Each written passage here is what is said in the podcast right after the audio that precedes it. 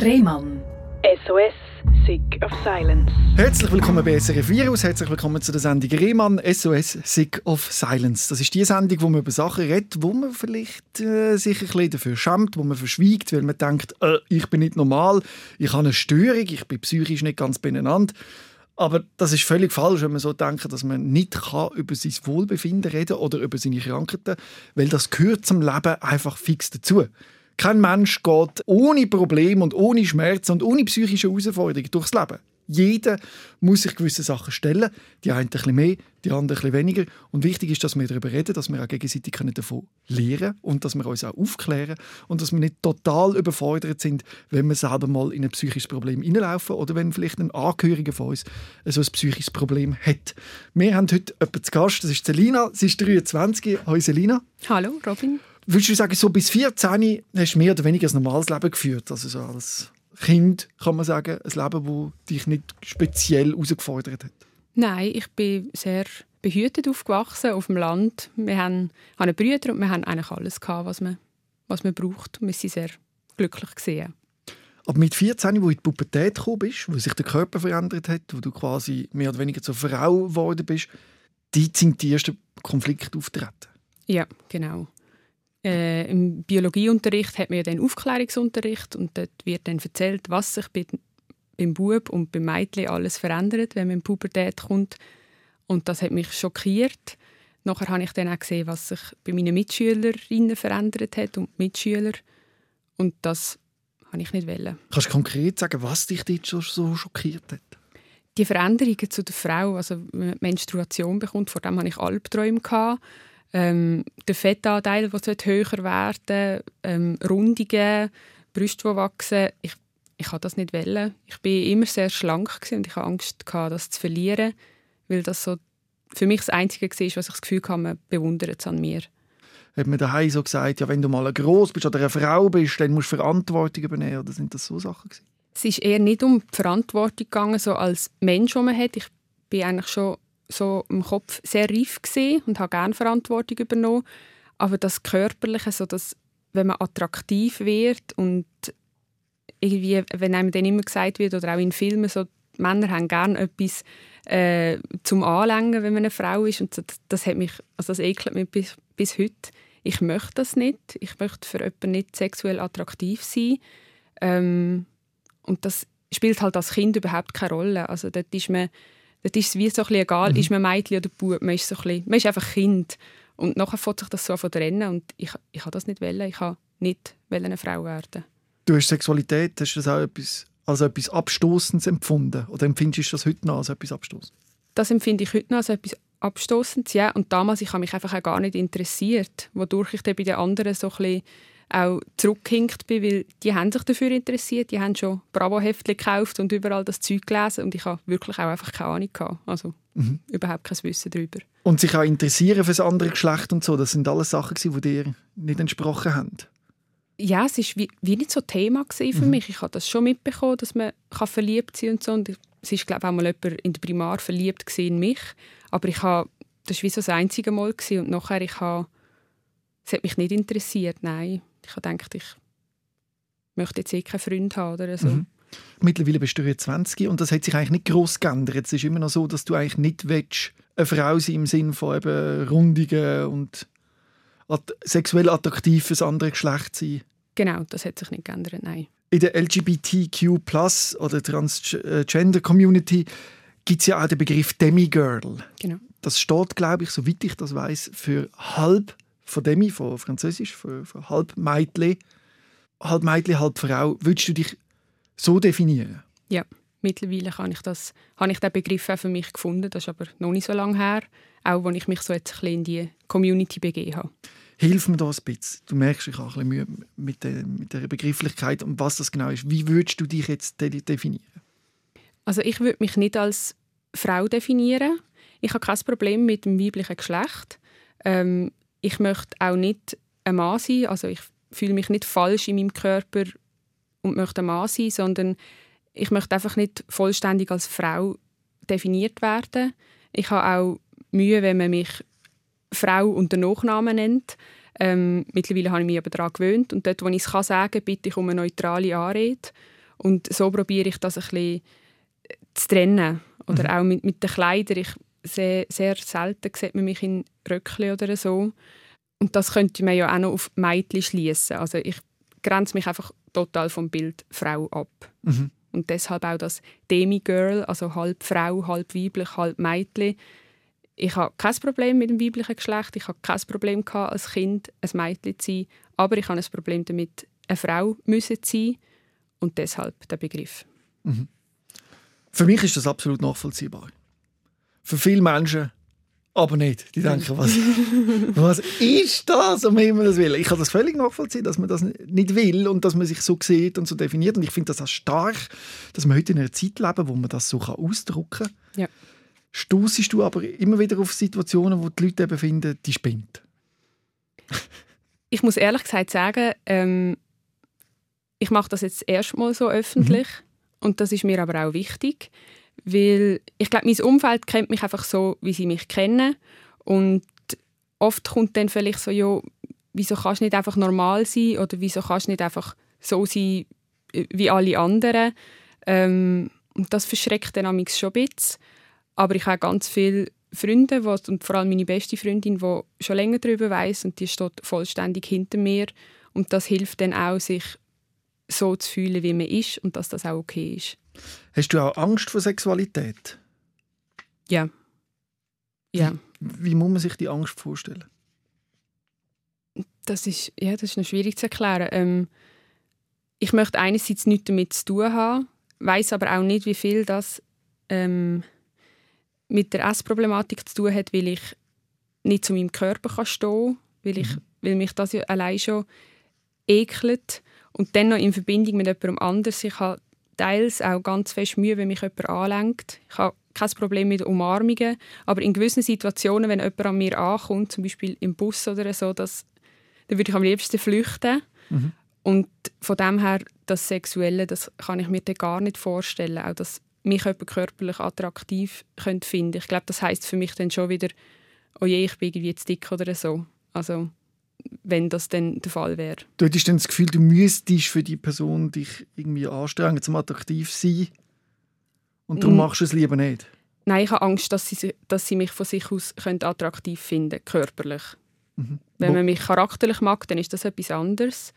Aber wenn mich jemand körperlich mag, dann, dann gehe ich sehr schnell auf Distanz und eben kann die Berührungen auch überhaupt nicht akzeptieren oder annehmen was es könnte geben. Wieso?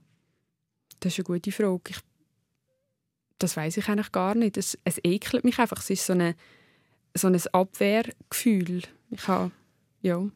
Da können wir natürlich genau all die Leute, die jetzt sagen, die hat sicher in ihrer frühen Kindheit so eine Erfahrung gemacht, wo sie das erlebt hat, wo sie einen, einen Übergriff erlebt hat, wo sie jetzt so, dass sie jetzt so reagiert. Genau, das kann man glaube ich sehr schnell denken. Ich habe das nicht erlebt, in keinster Hinsicht ähm, so etwas. Ich würde mich einfach mittlerweile als asexuell mhm. Das ist ja ein Begriff, oder? Ja, genau. in der Community Asexualität. Genau. Ist das ein bisschen fließend, Demigirl und Asexualität? Also ist das auf dem Asexualitätsspektrum Demigirl? Es ist, glaube ich, alles so ein bisschen auf dem gleichen Spektrum, wo es einfach so... Das Asexuelle geht, glaube ich, wirklich mehr die Sexualität an, an mhm. sich und das Demigirl das Geschlecht. Mhm. Und das ist so ein bisschen zu trennen. Es gibt ja auch aromantisch oder so mhm. oder bisexuell, mhm. genauso. Oder auf welches Geschlecht das man steht. Das geht eher so in die Sexualität. Und ich habe einfach gar kein Interesse oder möchte nichts mit Sexualität zu tun haben. Und deshalb nennt sich das asexuell. Und du hast tatsächlich probiert, dich zu wehren gegen diese Entwicklung und hast aufgehört zu essen? Nicht unbedingt aufgehört zu essen. Mein Entscheid war eher, ich bleibe auf dem Gewicht, das ich damals hatte. Und damit wollte ich die charakterlichen Veränderungen ähm, entgegenwirken. Also, dass ich irgendwie aufmüpfig werde, dass ich frech werde, dass ich gegen die Eltern fange zu rebellieren und so alles das, was, man, was die anderen halt in der Pubertät haben machen und gegen die körperlichen Veränderungen. Das habe ich alles so am Gewicht festgemacht. So, wenn ich jetzt so bleibe, dann bleibe ich so. Mhm. Und dann verändert sich nichts. Und das ist dir ja auch ein Stück weit gelungen, kann man ja. sagen. Also, man muss, also siehst du das als Erfolg, dass du eigentlich immer noch ein bisschen aussiehst wie ein Mädchen mit 23? Damals war es sicher ein Erfolg. Heute würde ich jetzt ich sehe schon, dass ich nicht so aussehe wie jetzt andere Frauen oder andere in meinem Alter. Ähm, ich sehe mich aber jetzt auch nicht unbedingt, dass ich noch so aussehe wie zwölf. Mhm. Von dem her, Bei der Anorexie setzt ja dann auch die Mens aus. Mhm. Zum Beispiel ist das bei dir auch passiert. Ja, ich habe sie dann, gerade so, wo die Essstörung angefangen hat, habe ich sie noch bekommen. Ähm, und dann ist sie immer mal wieder nicht gekommen und dann ist sie wieder gekommen. Ich habe aber auch im Untergewicht. Ähm, man sagt mir, hey, können sie dann eigentlich nicht mehr haben, aber ich habe sie auch in ziemlichem Untergewicht noch gehabt. Es ist so ein bisschen vom Körper her unterschiedlich. Ist das ein Ziel, gewesen, die nicht mehr zu haben? Oder ist das einfach das Beigemüse? Gewesen? Beigemüsse. Ja. Es war ein, ein schöner Nebeneffekt. gewesen, Ein genau. schöner Nebeneffekt. Ja, also du genau. hast das als gut empfunden, Ja, ich habe das schön gefunden, wenn es nicht, wenn es nicht gekommen ist. Ja. weil es dich konfrontiert hätte mit dem Frausein. Mit dem ja und weil auch immer das Gewicht dann so schwankt gegen oben und das habe ich überhaupt nicht vertreibt. Wann ist das aufgefallen? Wann hat man gemerkt, dass da irgendetwas bei dir nicht stimmt? Also, äh, ja, dass man etwas muss unternehmen Ähm, ich konnte es recht lange geheim halten. Ich glaube, meine Eltern haben schon immer wieder so gemerkt, okay, jetzt lässt sie irgendwie Sachen weg, aber ich konnte das recht gut kaschieren. Und dann 2012 sind wir in ein Klassenlager und ich habe meine Chance gesehen, dort nichts zu essen, weil mich niemand kontrolliert. Und das ist gehörig schief gelaufen. Erzähl mir das, was ist, was ist passiert dort? Ähm, also ich habe, wir haben dort in einer Mädchengruppe sogar noch Sport gemacht. Wir sind baden und ich habe mich nach einem Seebad nicht mehr beruhigen vor Zittern. Ich habe bin überall blau geworden und das ist dann der Lehrer schon zum ersten Mal aufgefallen. Nebenan habe ich nichts mehr gegessen ähm, oder sehr wenig und habe wirklich das Gefühl gehabt, das fällt nicht auf. Äh, und am zweiten Lagertag habe ich dann so Bauchweh bekommen, dass ich wirklich nicht mehr essen kann ähm, und Durchfall und dann ist es ähm, nur noch bergab gegangen und eine Lehrerin hat mich dann konfrontiert, hat eigentlich die Diagnose dann schon gestellt, obwohl ich noch gar nichts eigentlich darüber gewusst habe oder mich davon distanziert habe und hat dann auch gesagt, ich muss jetzt meine Eltern darüber informieren. Du hast zu dem Zeitpunkt noch nicht gewusst, dass du magensüchtig bist. Nein, ich habe immer gedacht, ach nein, das sind alle anderen und ich weise da gar nicht alle Symptome auf. Und das hast du als sehr übergriffig empfunden, äh, empfunden gell? dass deine Ja. Lehrerin so eingeschritten hat. Ja. Ich habe mit ihr schon mal so ein Erlebnis gehabt, weil sie hat mich auf meine Figur angesprochen und auf das Essverhalten, das wirklich noch nicht gesehen ist. Ähm, und sie ist mir dort schon zu nahe getreten. Meine Eltern haben das aber können aus dem Raum gehen und sagen, nein, sie hat kein Essproblem und ich hatte dort wirklich auch noch keins gehabt. Ähm, und was sie dann zwei Jahre später nochmal damit gekommen ist, ja, sie ist mir glaube körperlich einfach auch zu nahe gekommen, hat vielleicht so wie eine Art Mutter-Psychologin-Rolle eingenommen in dem Moment und für mich hat sie eine Grenze überschritten. Und das hat mich sehr lange geprägt. Was hättest du dir gewünscht, wie sie das gemacht hätte? Sie ist einfach sicher die falsche Person gewesen. Ähm, wenn Ja, Freunde gekommen wären oder so oder sie auch, Vertrauenspersonen. aber die sind nicht gekommen. Nein. Und das ist, ähm, vielleicht hat sie das auch schon für ihn gespürt und dass sie sich für dich übergriffig anfühlt, verstand ich voll und ganz. Aber vielleicht hat es das gebraucht, dass du nicht stirbst. Das stimmt, ja. Das, ja. Und auch wenn du logisch sie verfluchst und dich das übergriffig empfunden hast und schlimm und geht es dir eigentlich noch und empört bist, müssen wir dieser Person trotzdem auch dankbar sein, dass sie das gemacht hat. Auf eine gewisse Art, ja. Weil das hat für sie auch Überwindung gebraucht. Weil ganz viele Menschen schauen dem zu Mhm. und würden nie eben in deiner Wohnung den übergriffigen Schritt machen, weil sie eben das nicht wollen und das Gefühl haben, ah, ich darf doch nicht und ich sollte doch nicht Mhm. und ich bin ja Lehrerin, das ist nicht meine Verantwortung, das müssen ja die Freunde machen oder irgendwie jemand im Umfeld. Und es ist ganz schwierig, den Schritt zu machen und auch für die Lehrerin ist es nicht so gewesen, weil, dass sie dich wollen hänseln oder irgendwie wollen stressen, Mhm. Sondern sie hat dir helfen, weil sie eine Liebe zu dir empfunden hat. Mhm. Also sie hat sich um dich kümmern und Mhm. darum hat sie das gemacht. Genau. Sie hat dir quasi Weg gemacht, um dir zu helfen. Auf eine Art, ja. Ich glaube, der Vorgang, also ich bin mit dir total einig. Ähm, der Vorgang ist so gewesen, dass ich dann nachher erfahren habe, dass sie mir gesagt hat, dass man mich länger schon beobachtet hat in der Schule mit dem Turnlehrer, mit dem Klassenlehrer zusammen. Und das ist hinter dem Rücken Ja, von mir und meinen Eltern gesehen. Und das ist, ich bin minderjährig gewesen. und meine Eltern haben das auch nachher bestätigt und da bin ich sehr froh gewesen, sie hätten das mit ihnen müssen anschauen und Unbedingt. zu, ihnen, zu ihnen ist kein Wort gekommen. Dass man es von mir verheimlicht, okay. Und das ist, glaube ich, dann so ein bisschen das gewesen, was er Das ist das Problem, dass alle überfordert sind mit so einer Situation. Genau. Dass man nicht weiß, wie man sich verhalten soll. Und da kann man schon festhalten, dass es nicht richtig gemacht worden ist. Nein. Ich finde, man muss offen darüber reden. Ja. Offen über äh, Essstörungen, Anorexie und an der Schule das behandeln und Mhm. nicht bespitzeln im Hintergrund und sich über Monate Notizen machen, wie Genau. hat sie sich jetzt verändert und dann paff konfrontieren. Sondern das muss ein Thema sein im, im Alltag. Oder? Ja. Das kann man besser machen. Das andere muss man trotzdem sagen, gut ist, dass sie es überhaupt gemacht hat. Mhm. Und es, ist eben, es liegt an der fehlenden Aufklärungsarbeit, Mhm. Dass das immer noch so falsch gemacht wird. An Ja. vielen Orten. Oder zum Teil gar nicht angesprochen worden. Und darum ist das Interview von uns zwei jetzt so wichtig. Und ich finde es Ja. richtig stark, dass du da etwas willst ändern obwohl du ja selber noch, immer noch betroffen bist, oder in einem gewissen Maß. Mhm. Ja. Oder würdest du sagen, du hast das mit der Anorexie mittlerweile voll im Griff? Nein, im Gegenteil. Erzähl mal, wie schränkt es dich ein? Oder wie sieht das heute aus? Ähm, gedanklich ist es eigentlich am schlimmsten. Äh, ich beschreibe das immer mit so einer Stimme im Kopf, die man hat, äh, wo ich ja, die Anorexie nenne, ähm, wo einfach den ganzen Tag eigentlich auf einem rumhackt und das ist falsch und isst doch weniger und das ist zu viel gesehen und Kalorien anschauen und das ist den ganzen Tag eigentlich präsent. Wer ist, wer ist die Stimme? Bist du die Stimme? ich identifiziere mich schon auch damit, ja, weil ich kann es zum Teil nicht mehr auseinanderhalten. Was, was jetzt wie so, sage ich mal, chronisch wie jetzt zu mir gehört, weil ich so mit dem aufgewachsen bin und was noch Krankheit allein ist, so, wo, nicht, wo ich mich ganz davon abspalten kann. Das ist so fließend, Also die. Stimme ist schon da, seit du 14 bist. Oder, oder später gekommen? Hat dort angefangen, ja. Ich habe ihr dort eigentlich so die Tür geöffnet, sagen wir es so. Mhm. Und bist du mit dieser Stimme befreundet oder sind ihr auf Kriegs Kriegsfuß? Das ist immer so ein bisschen so mal so. Eigentlich befreundet, würde ich sagen. Hat sich dann aber, was so von der Essstörung her anders geworden ist und der Körper sich hat dagegen wehren, ähm, ist es auch ein Fluch geworden. Sehr, für mich auch. Bring mal an so eine Situation, dass ich es nachvollziehen kann. Wenn es ein Fluch geworden? Was hat die Stimme gesagt, die nicht mit dir übereinstimmt? Also die Stimme hat eigentlich nichts gesagt, sondern der Körper hat sich wie angefangen, gegen die immer wieder Unterernährung und das immer wieder restriktive Verhalten äh, wehren. Und dann passiert es oft so bei Leuten, die im Untergewicht sind oder und restriktiv essen, dass sie sogenannten extremen Hunger bekommen. Und gegen das kann man sich mit jeglichem Willen nicht mehr dagegen wehren. Was ist der extreme Hunger? Das braucht glaube ich, noch ein bisschen Aufklärungsarbeit. Das hast du ja genau spezifisch beschrieben, dass Genau. du das erlebt hast, der extreme Hunger. Dass wir das können nachvollziehen können. Wie findet das statt und was passiert dort? Genau, der Körper ähm, hat eigentlich blöd gesagt genug von, dem, von dieser Unterernährung und möchte alles an Kalorien, an Nährstoff, an Energie zurückholen, was er verpasst hat oder wo man ihm nicht gegeben hat über Jahre.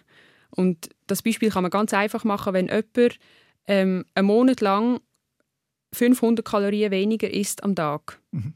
In einer Diät oder so, dann hat er zusammengerechnet in diesem Monat mit 500 Kalorien weniger ganze acht Tage gar nichts gegessen. Das ist das Defizit. Und wenn man sich das vorstellt, wenn man das über Jahre so macht, mit nur 500 Kalorien weniger, das ist nicht so viel, ähm, dann entsteht ein riesiges Defizit von Tausenden von Kalorien. Und zu dem Punkt, wo der extreme Hunger kommt, dort will sich der Körper alles zurückholen. Und man isst dann eigentlich im Übermaß, nimmt auch oft recht schnell zu, auch über das, der Setpoint so gesagt, wo der Körper hat vom Gewicht her. Und nachher im Normalfall tut sich das dann wieder regulieren. Und dann ist man körperlich gesund, sollte man sagen. Mhm. Und in dem extremen Hunger, den kannst du nicht kontrollieren. Nein, also ich probiere es immer wieder, muss ich sagen. Und das ist eine riesen Falle, weil es wird nachher nur noch schlimmer. Also ich habe erst gerade wieder eine Phase hinter mir, wo ich sehr restriktiv gegessen habe, weil ich so hässlich gesehen bin. Hässig auf was? Auf das Essverhalten, dass es, es ist für mich jedes Mal ein Kontrollverlust, auch wenn es jetzt nur es ist nicht das Essen allein, sondern es sind die verbot, verbotenen Nahrungsmittel, wie man so anorektisch sagt, wo eigentlich einem die Stimme im Kopf sagt, die dürfen wir nicht essen, also was viel Fett, was viel Zucker, was viel Kalorien hat, das dürfen wir nicht essen, das ist ungesund und genau das fordert aber der Körper mit dem extremen, extremen Hunger zurück. Mhm. Also man kann dann nicht einfach nur Früchte essen, das nützt gar nicht. Und wenn dann der extreme Hunger kommt, dann kommst du in ein Binge-Eating. Also dann isst du alles. Es fühlt sich so an, genau. Es fühlt sich so an. Ja, es ist es nicht. Was es ist denn? es nicht. Was passiert denn? Es ist etwas, wo man muss durchstehen muss. Es ist nicht, dass es wie emotionale Fressanfälle sind, sondern es ist körperlich bedingt. Und äh, beim Binge-Eating muss man ja dann schauen, dass, dass die weniger werden, die Anfälle, und dass man nicht eben unkontrolliert so isst. Und beim extremen Hunger sind sich eigentlich alle ähm, Betroffenen darüber einig, dass man es muss durchstehen muss und dass es nur so aufhört. Wie sieht das Durchstehen aus? Essen, bis es, Ah. essen, bis es genug ist. Du musst einfach essen. Ja. Genau, bring mich jetzt mal also einen Moment. Was, wie isst du jetzt heute? Also normalerweise, was isst du am Morgen, Mittag, zu Abend? Was isst du so? Das ist sehr schwierig zu definieren, weil das ist jeden Tag anders. Ähm, es gibt Tage, da ist ich am Morgen mega viel, dann über Stunden gar nichts, dann wieder mega viel. Ähm, Und du hast da wie keine Kontrolle darüber? Weil die Kontrolle ist ja dir etwas ganz Wichtiges. extrem, ja. Eben darum, das, das, das verstand ich dort noch nicht ganz. Genau, ich Essstörungsgemäß habe ich keine Kontrolle üb- darüber, weil der Körper wie Kontrolle übernommen hat. Der Körper möchte, ich tue das auch klar trennen, Also der Körper und du sind zwei verschiedene. genau. Und die Stimme, ist das nochmal etwas Drittes? Also quasi, dass du deine Seele, wenn man das so nennt, Mhm. spaltest und deinen Körper spaltest. Und du und dein Körper sind eigentlich keine Freunde. Ich und mein Körper sind keine Freunde, aber die Stimme gehört eher zu mir. als zu deinem Körper. Ja. Die Stimme ist vor allem gemeint zu deinem Körper. Ja. Und ein bisschen mehr befreundet mit dir. Ja, genau. Mhm. Du isst einfach dann, wenn du das Gefühl hast, du musst, oder wenn der Körper sich das Essen quasi holt. Genau, ja. Das können ganz spezifische Momente sein, wo ich wirklich auf etwas, es klingt so doof, wo ich Lust habe auf Ja. etwas. Ähm, und dann muss es das sein und nachher ist der Hunger wie gestillt für diesen Moment. Mhm. Also komm, erzähl jetzt mal konkret. Zum Beispiel heute bist du aufgestanden und Keine Ahnung, hast du etwas gegessen heute? Ja, Was hast du gegessen? Wenn? Müsli am Morgen im Zug. Wie ist das passiert? Hast du gesagt, ich esse jetzt das Müsli, du musst ja das auch kaufen und so. Das Genau, das habe ich jetzt schon daheim gehabt. Das habe ich jetzt gestern oben schon gewusst, dass ich das Du esse. hast gestern Abend schon gewusst, morgen am Morgen esse ich das Müsli. Genau. Das ist aber ein conscious, also ein bewusster Entscheid von dir und deiner Stimme gemeinsam sind euch einig gewesen, ich darf das Müsli essen. Mm, Nein, Oder meine, hat sich der Körper geholt? es ist schon eigentlich ein Vorplantes, was möchte der Körper. Er hat Hunger, logischerweise am Morgen. Mhm. Jetzt er muss, ihm, jetzt muss ihm etwas es geben. muss mir etwas geben, genau. Das ist so das Minimum, das kannst du akzeptieren Ja, Minimum, ja, ist gut Mhm. zum sagen. Weil die Stimme sagt natürlich, ist nichts. Du musst abnehmen, du musst Der weniger Körper essen. braucht und du du bekommst das. Ja. Ja. Und dann du das Müsli gegessen und sonst noch nichts bisher. Nein, es ist noch nicht. Und wie, wie, wie kann jetzt so ein Tag weiter verlaufen? Was gibt es so für Varianten? Ähm, das kann sein, dass mehrere ungesunde Süßigkeiten aufeinander folgen Und wo kommen Also- die? Wo, wo holst du die? in den Läden. Also du läufst in den Laden und holst das. Wenn du dann in so einen Laden laufst, sagt dann die Stimme die ganze Zeit, mach's nicht, mach's nicht. Oder bist du wie gesteuert, wie auf Autopilot. Beides. Ähm, ich bin auf zwei Seiten eigentlich auf Autopilot. Einerseits vom, vom Körper her, wo Hunger hat und das jetzt will. Und andererseits die Stimme, die sagt, nein, das wird jetzt nicht gekauft. Und ich kann wirklich stundenweise teils oder einfach auch schon nur zehn Minuten vor einem Produkt stehen und tausendmal in die Hand nehmen, wieder zurücklegen, denken, nein, ich hole das andere, das hat ein bisschen weniger Kalorien. Okay, nein, das bringt nichts, wenn ich das andere kaufe, weil dann ist der Hunger nicht gestillt. Dann habe ich zwar etwas gegessen, aber es hat wieder der Körper nicht befriedigt. Und es gibt es dann auch oft, da laufe ich ohne etwas raus, Mhm. gehe in den nächsten Laden und, Und dann hat er die Stimme gewonnen. Und der Körper hat keine Stimme. Doch, der hat eben sehr grosse, das ist eben der Hunger. Aber redet der, redet der, also die andere Stimme redet ja, also die sagt Ja. so und so und so. Aber kann der Körper reden oder hat er einfach on-off quasi Hunger? Jetzt? Oder sagt er auch mehr? Nein, sagt das der- ist, schon, das ist schon eigentlich das Hunger, Hungergefühl, das dort bestimmt. Also der Hunger sagt nicht quasi, wenn du jetzt das Müsli isst, dann bin ich, dann bin ich nachher still. Doch, auf eine Art schon. Doch, das kann man schon so sagen, ja. Aber dem kann man nicht so vertrauen. Also, Und Es der ist- Hunger ist crazy. Ja. ja genau, es ist sicher leislicher, wenn ich etwas esse. Und wenn ich eben über lange Zeit dann gar nichts esse, dann kommt es wie so für mich anfallartig. Mhm. So, dann muss es einfach viel aufs Mal sein. Also wie das aufholen, was man dann nicht gegessen hat. Um das nochmal klarzustellen, dem extremen Hunger, der dich eben so, so zwingt, etwas zu essen, der ist erst später dazugekommen.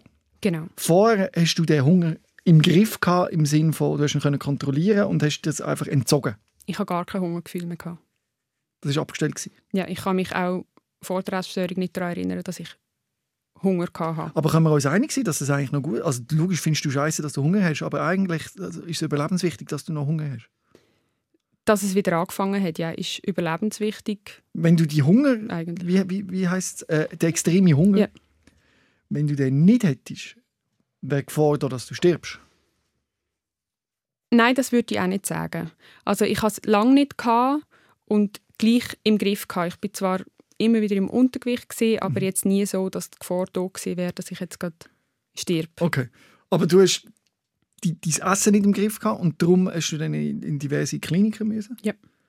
Wie hast du das dort so erlebt? Es gibt ja verschiedene Formen, wie in diesen Kliniken mit Essstörungen umgegangen werden. Die einen die machen also ein Protokoll und man wird quasi gezwungen zum Essen.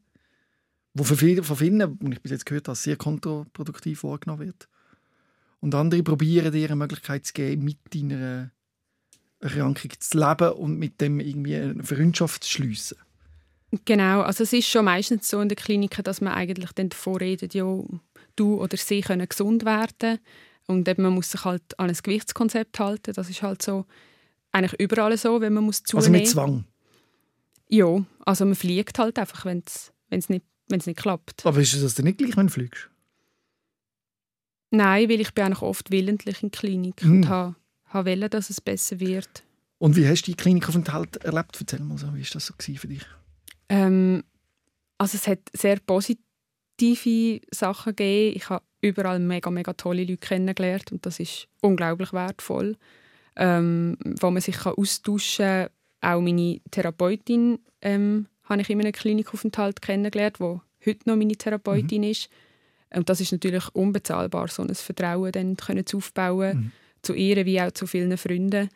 Und Therapien haben mir auch oft sehr geholfen. Oder auch schon nur wieder die Erlaubnis von außen. Man kann es als Zwang sagen, aber ich habe es oft auch als Erlaubnis gesehen, so, es sagt jetzt jemand, ich muss essen. Und das ist wie auch eine Mhm. Erleichterung gewesen, weil man hätte dann dieser Stimme können sagen, «Schau, ich muss jetzt essen, ich bestimme es nicht, aber ich muss jetzt, weil die sagen, ich muss. Und das ist irgendwo durch eine Erleichterung gewesen. Also der Zwang, den ich vorher so ein bisschen kritisiert habe, ist für dich eigentlich etwas Gutes gewesen. Zum Teil schon, ja. Ja. Es hat, dich, es hat dir geholfen, es hat dir eine Struktur gegeben. Hast gewusst, Ja. jetzt muss ich. Du hast aber beschrieben, eben, du bist in mehreren Kliniken gewesen. Mhm. Immer, jetzt immer aus dem gleichen Grund nicht geklappt, oder wie ist das? Gewesen? Wieso hat man das gewechselt? Mm, oft bin ich einfach nachher, nach der Klinik irgendwie wieder wie ins alte Setting zurückgekommen und dann Mhm. nachher einfach die gleichen Muster wieder. Also man kann dann das Gewicht mal halten und dann kann man es wieder nicht mehr. Und aus einer Klinik bin ich rausgekommen und dann hat es, also aus der ersten Klinik, und dann hat es gut geklappt. Ähm, und dann habe ich aber in ein Schullager müssen und dann ist alles wieder den Berg abgegangen, weil ich dort gedacht habe, ja, ich esse jetzt so sicher nicht so viel, während die anderen nicht so viel essen müssen und habe noch so hochkalorische Drinks müssen, müsste nehmen. Fresubin. Genau. und, und das ist so ja, allgegenwärtig.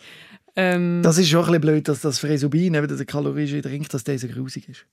Das geht eigentlich noch. Ich habe es nicht unbedingt mal Ah. grusig gefunden. Ich habe auch nicht nur Fresubin, gehabt, sie haben noch anders geheissen. Ähm, Der Vanillegeschmack Fresubin ist noch okay. ja, ja, Vanille und Schoki.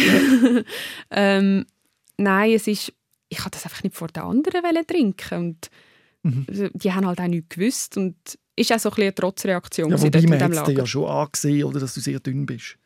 Ja, aber irgendwie hat das niemand so... Das ist nicht so Thema geworden, meine ich. Nein, nein. Haben die Leute nicht gewusst, dass du in Kliniken bist und so, dass das ein riesen Thema ist für dich, dass Lang du die, nicht. die Gedanken hast, du hast das versteckt. Ja. Kann man das gut verstecken von den anderen? Ja, eigentlich schon. Also Ja. ich habe nach der einen Klinik bin ich in eine neue Schule gekommen, also die Ausbildung angefangen und habe wöchentlich müssen wiegen zu der Arztpraxis und bin mit meinen Mitschülern im Bus gesehen und habe dann aber müssen aussteigen oder bin später in die Schule gekommen.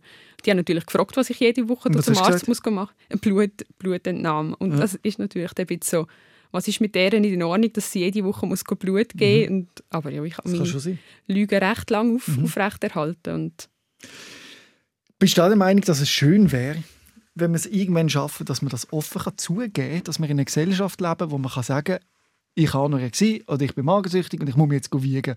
Und es ist okay. Ja. Für alle, die in diesem Bus stehen, für deine Schulkollegen, für deine Lehrer, für dein Umfeld, für alle ist es einfach okay, weil du die Krankheit hast. Das wäre doch schön. Das ist ein Riesenwunsch, ja. Wieso ist es nicht so? Wieso ist das immer noch so ein riesen Tabuthema und so schlimm? Wahrscheinlich auch in deinem Umfeld sind Menschen, die es tragisch finden, dass jemand in der Familie oder so die Krankheit hat. Weiss nicht was. Wenn du jetzt den Arm brechen oder, immer, oder so, weißt, oder, oder, Mhm. oder im, im Rollstuhl wärst oder so, könnten sie das besser ertragen? Ja, definitiv. Meinst du? Ja. Das ist ja schlimm, oder? Ja, das ist schlimm. Ja. Ich glaube, das hat viel mit der Aufklärung von der Gesellschaft Ja. zu tun, mit den Vorteilen von, Vorurteilen von psychischen Krankheiten. Wie können wir das ändern? Indem man darüber redet Indem du das machst, jetzt und indem man die Vorurteile irgendwie in Luft, aus, Luft auflöst. Und das Lustige ist, mit dem Interview, ich weiß aus Erfahrung, wird das Gegenteil passieren. Die Leute werden sagen, hey, richtig cool, dass du darüber geredet hast und alles gesagt hast. Und ich glaube, die Gesellschaft ist bereit für das. Mhm. Nur ist es so, dass auch die Betroffenen sich so fest schämen und darum nicht darüber reden. Und die sind eben auch ein Teil des Problems. Ich kenne es selber, weil ich auch mit einer alkoholkranken Mutter aufgewachsen bin. Ich hätte mir nie getraut, öffentlich zu sagen, meine Mami trinkt. Das wäre so schlimm gewesen für mich. Aber im Nachhinein weiß ich, wenn ich das gemacht hätte, wäre mir wahrscheinlich mehr Positives entgegengekommen als Negatives. Ja. Und das selber zu checken, ist schwierig. Mhm. Kannst du das mittlerweile oder fällt dir das immer noch schwer, offen an der Arbeitsstelle oder wo immer einfach sagen, du, äh, ich habe Anorexie? Äh, mittlerweile fällt es mir schwerer zu sagen, ich habe Anorexie, ähm, wegen dem Gesellschaftsbild, wo von so einer, ich hasse das Wort, Magersüchtigen Mhm. ähm, besteht, Mhm. weil ich das Gefühl habe, man sieht es mir nicht mehr an Mhm. und weil auch dann oft Kommentare kommen, «Ah, du siehst ja gar nicht so aus und das ist Mhm. wie ein Schlag ins Gesicht. Mhm. Ähm, aber ich, ich probiere es und ich probiere es dann auch zu erklären und ich probiere dann auch zu erklären, «Schau, ich muss nicht so und so aussehen, sondern es geht mir auch so nicht gut. Weil es ist eine psychische Krankheit und nicht eine körperliche. Auch wenn man mir das körperlich nicht mehr ansieht, kann es mir psychisch schlecht gehen. Und Das gleiche ist- Problem gibt es übrigens auch bei der Autoimmunerkrankung. Genau. Also jetzt sagt man immer, also, also siehst ja gut Ja. aus. Genau. Das sind die sogenannten unsichtbaren Krankheiten, die Genau. aber müssen, müssen ernst genommen werden genau. Es ist ja dann so, gewesen, du bist von Klinik zu Klinik, Mhm. bist wieder raus, wieder, also Jojo-Effekt wieder rein, wieder Ja. raus und so. Und irgendwann hast du den, den extremen Hunger Genau. nicht mehr unter Kontrolle gehabt. Ja. Und hast dann mit selbstverletzendem Verhalten angefangen. Genau, das hat vorher schon angefangen und ist dann aber einfach exzessiv geworden. Wie hat sich das gezeigt? Wie hat es angefangen? Äh, eigentlich sehr oberflächlich, ähm, wo man sich einfach mal so wie kratzt oder so. Mhm. Ähm, Ist das triggert worden durch die Stimme, die dir gesagt hat? Das ist einfach, nein, es ist ein Bestrafungsritual gewesen. Also ich habe mich bestraft für Streit, den ich angezettelt habe oder wo ich, wo ich das Gefühl hatte, ich habe etwas falsch gemacht, Mhm. wo ich nachher ein schlechtes Gewissen hatte oder eine schlechte Noten in der Schule. Es hat dann ziemlich viel oder schnell ist es ein Auslöser für das. Genau. Und das ist dann intensiver geworden, also schlimmer geworden? Ja. Wie? Äh, ich erkläre es immer gerne an diesem Beispiel. Ich habe lange den Traumberuf gehabt, Stewardess zu werden. Mhm. Ähm, und habe natürlich mir die Uniformen angeschaut, die die anhaben Mhm. im Internet und habe natürlich gesehen, wie beinfrei oder wie armfrei die Uniformen sind und habe mich bis zu dem Zeitpunkt von dem extremen Hunger nur so selbst verletzt, dass ich die Uniformen noch tragen könnte und dass man die Narben nicht sieht. Spannend. Und ab dem Zeitpunkt, du hast vorhin gesagt, eben der Hunger ist eigentlich etwas, was einem das Leben rettet. Und ich muss ganz ehrlich sagen, mir hat das Leben fast mehrmals genommen. Und Mhm. deshalb auch das Verletzen, es ist mir alles egal. Wie gewesen. hast du dich verletzt? Mit Rasierklingen, Im Arm oder wo? Bei? überall. Überall. Sieht man die Narbe heute noch? Ja. Und das quasi als Bestrafung, weil der Hunger dich gezwungen hat zu essen? Ja. Du hast auch Suizidgedanken gehabt oder sogar einen Suizidversuch gemacht? Ja. Suizidversuch gehabt. Wie, Ja. wie, wie ist das gewesen? Das ist schlimm für mich. Also bring mich mal an den Moment, wo, das, wo du das Gefühl hast, ich muss jetzt sterben. Ja, das hat eigentlich, dort, wo der Hunger angefangen hat, dort 2017, ähm, ist für mich psychisch alles bergab gegangen. Ich habe probiert logischerweise wieder restriktiv zu essen. Ich habe probiert, dass der Hunger wieder weggeht und habe gemerkt, es geht einfach nicht. Und dann habe ich angefangen planen. Und genau im März 2018 ist dann das erste Mal Also du hast geplant, geplant, dir das Leben zu nehmen, weil du die Situation mehr ausgehalten hast, müssen zu essen. müssen zu essen und dann müssen nachgehen. Keine Kontrolle mehr zu haben darüber. Und das hat dich psychisch wirklich zur Sau gemacht? Ja. Und was hast du denn geplant? Äh, eigentlich jetzt muss das Gleiche mit Tabletten. Mhm. Genau. Und wo du den ge- gefasst hast, dass du das machst, hätte dich das dann nicht ein Stück weit beruhigt, weil du gewusst hast, ah, ich lebe ja nur noch bis dann und dann. Und Doch, es war ein Teil eine Beruhigung da, gewesen, aber immer auch, ich habe schon gemerkt, das bin wie nicht ich, weil ich bin ein sehr lebensfroher Mensch und der Hunger, der hat, mir, der hat mich so verändert und das macht mich auch heute oft noch traurig, weil ich, ich bin eigentlich nicht so, wie ich durch das geworden bin und Ah, der So- Hunger ist etwas Böses. hä? ja, Bis extrem. Ja, ja, extrem. Ja, das ist jetzt natürlich die Schwierigkeit, um dir zu erklären, dass der eigentlich etwas Gutes ist. Genau, ich weiß es eigentlich und genau das Wichtigste ist, deshalb ist mir auch so wichtig, darüber zu reden. Viele wissen das nicht. Also ich habe wirklich sechs Jahre Anorexie gehabt und es hat mir niemand gesagt, dass das passieren kann. Das was kann passieren. Der Hunger, dass das normal ist, dass das ganz vielen passiert. Mhm. Und auch heute noch, ich, ich habe wirklich das Gefühl, ich bin allein in meinem Umfeld von, ich habe mein Umfeld extremst müssen aufklären, dass das, nur weil ich jetzt esse und körperlich vielleicht gesund wirkt, dass das psychisch eine riesige Belastung ist. Mhm. Und das ist für viele andere Betroffene auch so, aber man redet einfach nicht darüber. Auch in der Klinik, die wissen nicht Bescheid über das und das ist das, ist das Schlimmste. Also der Vorteil quasi, dass du jetzt ja isst, dass du eben die Kalorien hast, ist für dich eigentlich wie eine zusätzliche Belastung und nicht eine Verbesserung für dich psychisch. Ja. Ja. Was man eigentlich als Fortschritt sieht von außen, ist aber eigentlich viel schlimmer, weil es dich in die Suizidalität treibt und das so Genau. schlimm ist, Ja. dass du das nicht mehr ertragen kannst. Ja. Crazy. Genau. Und Ja. halt der Zustand, dass man das Gefühl hat, es kann einem niemand helfen, weil halt wirklich die Leute auch nicht rauskommen. Und das ist, Hast du jetzt aber eine Therapeutin, die das versteht? sie versteht es, ja. Ja, ich habe sie aber auch eigentlich wie müssen anlernen. Mhm. Sie hat das auch nicht gekannt. Ähm, und mittlerweile können wir aber offen darüber reden und der einzige Mensch, der mir in dem Innen immer ohne Vorurteil begegnet ist und mich von Anfang an ernst genommen hat, das war meine beste Freundin. Gewesen. Und auch wenn sie es auch nicht kennt hat, und das ist, das ist sehr wertvoll, wenn es dann so Menschen gibt, die, auch wenn man gut aussieht von außen, die einem gleich glauben, wenn man sagt, es geht mir beschissen. Mhm. Wir kommen jetzt gleich zu dem äh, Suizid, zu der Suizididee. Du hast dir dort welches Leben hast du Mhm. das Datum gesetzt? Dann? Ja. Und nachdem wo das Datum gekommen ist, hast du es dann einfach gemacht oder was? Äh, nein, ich muss sagen, ich bin ein sehr ehrlicher Mensch und bin Mhm. am Tag dort vorher noch bei der Psychologin. Du hast gesagt, ich will das machen. Nein, sie hat es gemerkt. Ah. Und ähm, ich, Wie hat sie das gemerkt? ich bin auch komisch drauf. Gewesen. Mhm. Ähm, und wahrscheinlich auch ein Teil von mir hat wie wollte Hilfe schreien. Mhm. Und ähm, genau, dann habe ich es ihr gesagt und dann hat sie logisch unseren Psychiater müssen anrufen, also ihrem Chef. Und weil der muss dann eine FU, eine fürsorgerische Unterbringung, Mhm. unterschreiben. Das ist eine Mhm. Zwangseinweisung äh, in der Akutpsychiatrie. Und ich habe zu dem Zeitpunkt ähm, das Fläschchen mit den Tabletten drin aufgelöst schon gehabt. Mhm. Und dann kommt einem der Krankenwagen holen, weil es will einem ja sonst niemand einfach da fahren. Man Mhm. könnte ja abhauen. Ähm, genau, und bevor ich dann dort eingestiegen bin, habe ich das Getrunken. getrunken. gehabt. Ja. Hast du das gesagt? Irgendwann? Äh, ja, im Krankenwagen hat ähm, der Sanitäter mich mehrmals gefragt. Ich habe verneint und verneint und verneint. Und irgendwie mit der Zeit hat er dann aber gleich gemerkt, irgendetwas stimmt da nicht.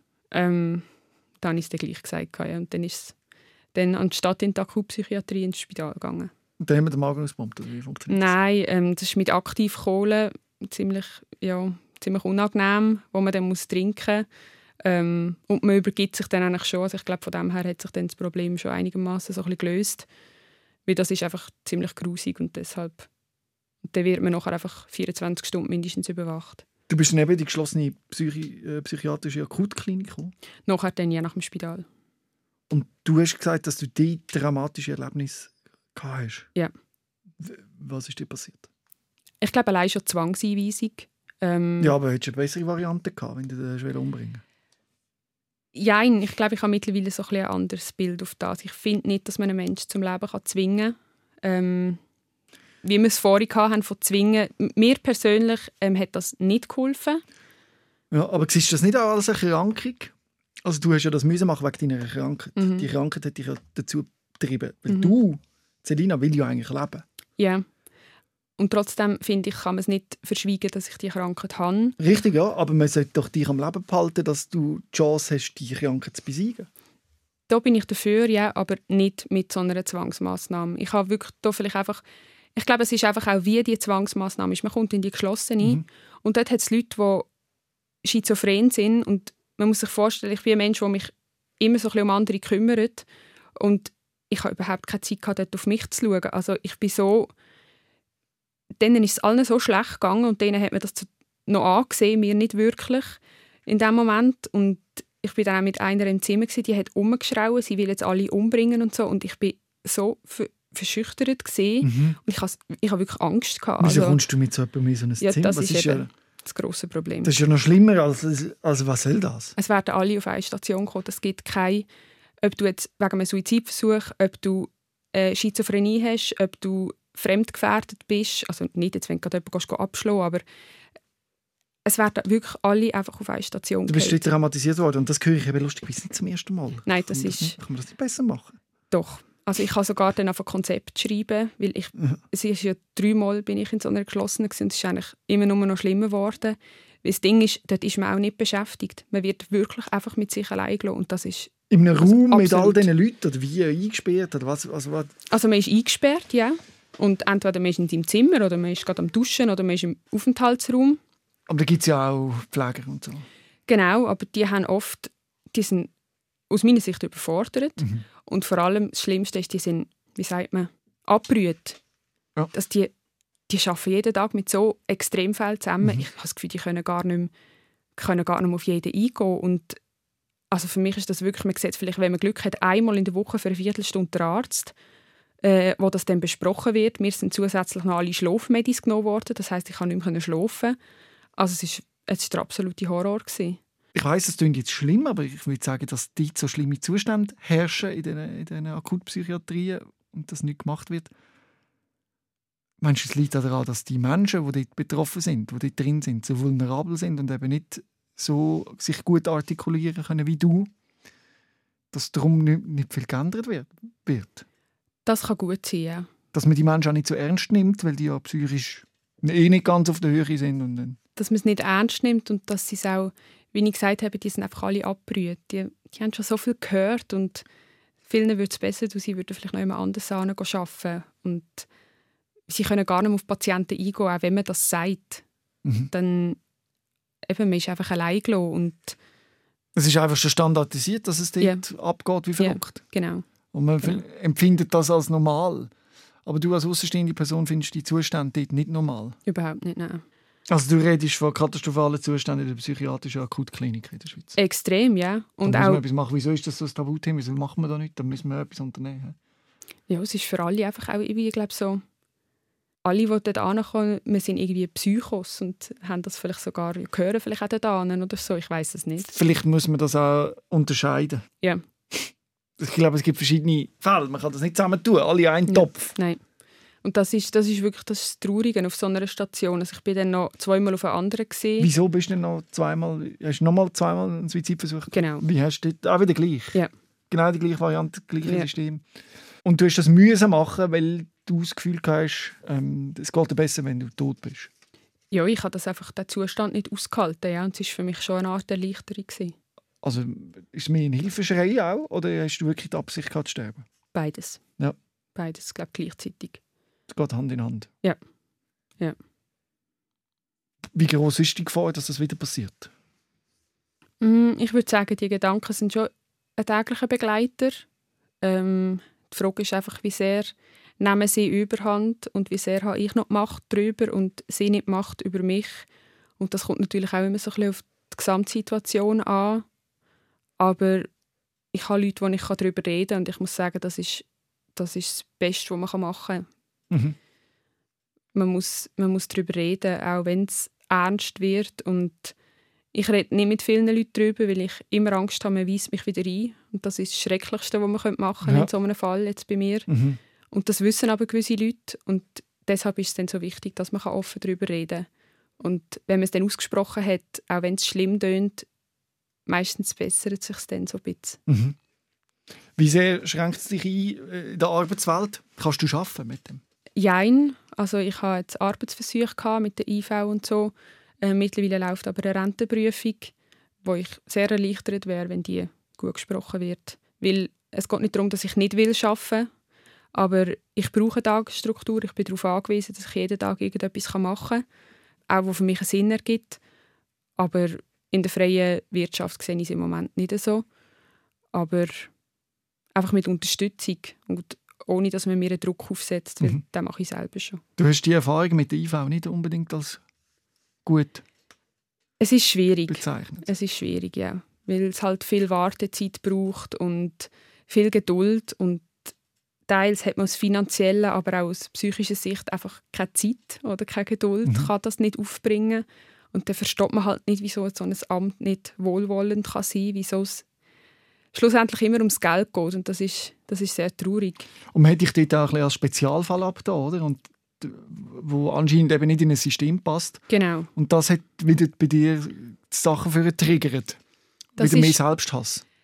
Ja, weil das ist, das ist sehr schwierig. Ich gilt jetzt zum Beispiel bei der IV als Spezialfall oder als ja, irgendwie nicht reinpassend, weil ich als intelligent oder zu intelligent ähm, wirke. Ich, wenn ich mit jemandem rede, das ist es so, dann wirklich sehr ähm, souverän und ich glaube, du wirkst nicht nur so, du, also ich glaube, du bist auch sehr intelligent. Genau, aber das ist aber das man sieht es nur als man ja. sieht es im Moment nur als Vorteil, höre ich von so, allen Seiten ja. und das ist ich, ich muss mit dem jeden Tag leben und mhm. es ist aus meiner Sicht bringt die Intelligenz, ich denke über alles nach. Also mhm. man kann mir etwas sagen und das ist, ja. Kann ich verstehen. Für mich ist es eine riesige Belastung. Aber eben, wie du sagst, auch bei der Intelligenz, oder wenn man dich so anschaut, man hat das Gefühl, der geht es doch gut, oder? Und ich glaube, in dem Fall redet man von der sogenannten atypischen Anorexie. Genau. Wo es ja auch als Diagnose gibt, die aber genau. viele Menschen nicht kennen. Äh, du das mal genau erläutern, was das ist, wenn du das jemandem erklären musst. Also eine atypische Anorexie ist, man hat Anorexie, mhm. aber man erfüllt nicht alle Kriterien. Und zum Beispiel, wenn man nicht mehr im Untergewicht ist, dann hat man die Diagnose atypische Anorexie zum Beispiel. Aber der psychische Stress ist immer noch für dich immens hoch. Für mich ist das schlimmer, als als ich äh, weiter unter im Gewicht war. Ja. Und vor allem bist du mir aufgefallen vorher. Genau. Ja. Jetzt fallst du nicht mehr so auf, aber es ist ja. noch viel schlimmer. Ja. Genau. Wichtig ist ja eben auch, dass man darüber redet und das nicht für sich mhm. behaltet. Und du machst jetzt das eigentlich mehr oder weniger im grossen Stil. Ja. Du hast ein Buch geschrieben. Ja. Das heißt «Tausend Narben». Ja. Erzähl mal von dem Buch. Äh, ich habe schon seit die Essstörung angefangen immer wieder zu schreiben. Äh, manchmal über mich, manchmal habe ich wie jemand anderes in den Vordergrund gestellt, der meine Geschichte erzählt. Und genau im Dezember 2019 habe ich es fertig geschrieben. Mhm. Und jetzt willst du mit dem Aufklärungsarbeit leisten, was die Krankheit betrifft? Ja. Und was ist dein Ziel? Also bist du sonst auch irgendwie Aktivistin in diesem Bereich, auf Social Media oder sonst noch neu? Ich habe jetzt ein angefangen, ja, auch wieder auf Social Media. Ich bin nicht so aktiv mhm. aber es ist mir jetzt wichtig, dass ich jetzt auch dort an die Öffentlichkeit gehe. Äh, es hat schon mal ein Video von mir darüber gegeben und dort auch sehr gute Reaktionen bekommen. Und ich merke, wie du vorhin gesagt hast, die Gesellschaft möchte auch mehr wissen und ich glaube, die Gesellschaft ist auch dankbar, wenn man darüber redet und auch eben die Tabuthemen anspricht. Mhm. Und das soll mit dem Buch auch passieren. Vor allem, glaube ich, auch für das Umfeld, wo Betroffene in der Familie haben oder ähnlich, die das Gefühl haben, oh, sie sind total überfordert und da gibt es keine Lösung. Ich finde, der Dialog, der offene, der bringt eine Lösung und das hilft. Ja, extrem. Ja. Äh, ich möchte noch mal etwas anhängen, und zwar, wo wir in der geschlossenen Psychiatrie waren. Ich tue das an die Stelle an, wo es mhm. angehört. Und zwar ich weiß, es klingt jetzt schlimm, aber ich würde sagen, dass dort so schlimme Zustände herrschen in den, in den Akutpsychiatrien und das nicht gemacht wird. Meinst du, es liegt daran, dass die Menschen, die dort betroffen sind, die dort drin sind, so vulnerabel sind und eben nicht so sich gut artikulieren können wie du, dass darum nicht, nicht viel geändert wird? Das kann gut sein, ja. Dass man die Menschen auch nicht so ernst nimmt, weil die ja psychisch eh nicht ganz auf der Höhe sind. Und dass man es nicht ernst nimmt und dass sie es auch wie ich gesagt habe, die sind einfach alle abgerührt. Die, die haben schon so viel gehört und vielen würde es besser tun, sie würden vielleicht noch jemand anders arbeiten. Und sie können gar nicht auf Patienten eingehen, auch wenn man das sagt. Mhm. Dann eben, man ist einfach allein gelassen und es ist einfach schon standardisiert, dass es dort ja. abgeht wie verrückt. Ja, genau. Und man genau. empfindet das als normal. Aber du als außenstehende Person findest die Zustände dort nicht normal? Überhaupt nicht, nein. Und du hast gesagt, du hast schon so etwas geschrieben oder so zu dem Thema? Genau, ich habe ja, ich habe mir da so Überlegungen gemacht, so wie kann man jemanden wieder zurück ins Leben bringen, ähm, ohne dass es so zwanghaft und dass man wirklich vollgestopft wird mit Medis, mit Medis, die sogar das Krankheitsbild noch verstärken. Mm. Ähm, ja, wie, wie kann man mit Lebensfreude wieder zurück zum Leben gebracht mhm. werden und nicht mit so Schockzuständen, blöd gesagt. Und habe mir vorgestellt, dass es sicher mal dass die Trennung muss geben von, von diesen verschiedenen Krankheitsbildern. Also man kann jetzt jemanden mit einer Essstörung einfach nicht auf eine Akutstation geschlossen tun und dort schaut niemand aufs Essen. Das ist denen egal, was man macht. Die schauen nicht. Und dass da ein Konzept ist, wo zum Beispiel ein Haus, wo, wo junge Leute vor allem auch reinkommen, bis 25, bis 30 und nicht mit, nicht mit 65-Jährigen. Einfach, dass das ein bisschen Trend ist und ein anderes Konzept, lebensbefürwortend und nicht noch lebens äh, zerstörend. Wichtig ist ja eben auch, dass man darüber redet und das nicht für sich mhm. behaltet. Und du machst jetzt das eigentlich mehr oder weniger im grossen Stil. Ja. Du hast ein Buch geschrieben. Ja. Das heißt «Tausend Narben». Ja. Erzähl mal von dem Buch. Äh, ich habe schon seit die Essstörung angefangen hat, immer wieder zu schreiben. Äh, manchmal über mich, manchmal habe ich wie jemand anderes in den Vordergrund gestellt, der meine Geschichte erzählt. Und genau im Dezember 2019 habe ich es fertig geschrieben. Man kann dir auch folgen auf Instagram, oder? Genau. Wie heisst du auf Instagram? Ich heiße Selina v 1997. Ich freue mich riesig auf das Buch, das jetzt gleich rauskommt. Die Infos bekommt man sicher auf dem Instagram-Account. Genau. Und äh, ich bin gespannt, wie, wie die Menschen reagieren auf, auf das Gespräch. Und ich weiß jetzt schon, dass es positiv wird sein. Ja, danke vielmals für die Möglichkeit. Rehmann. SOS, Sick of Silence. Jeden Dienstag vom 6. bis am 7. auf SRF Virus. Und online als Podcast und Video 24-7 auf srfvirus.ch.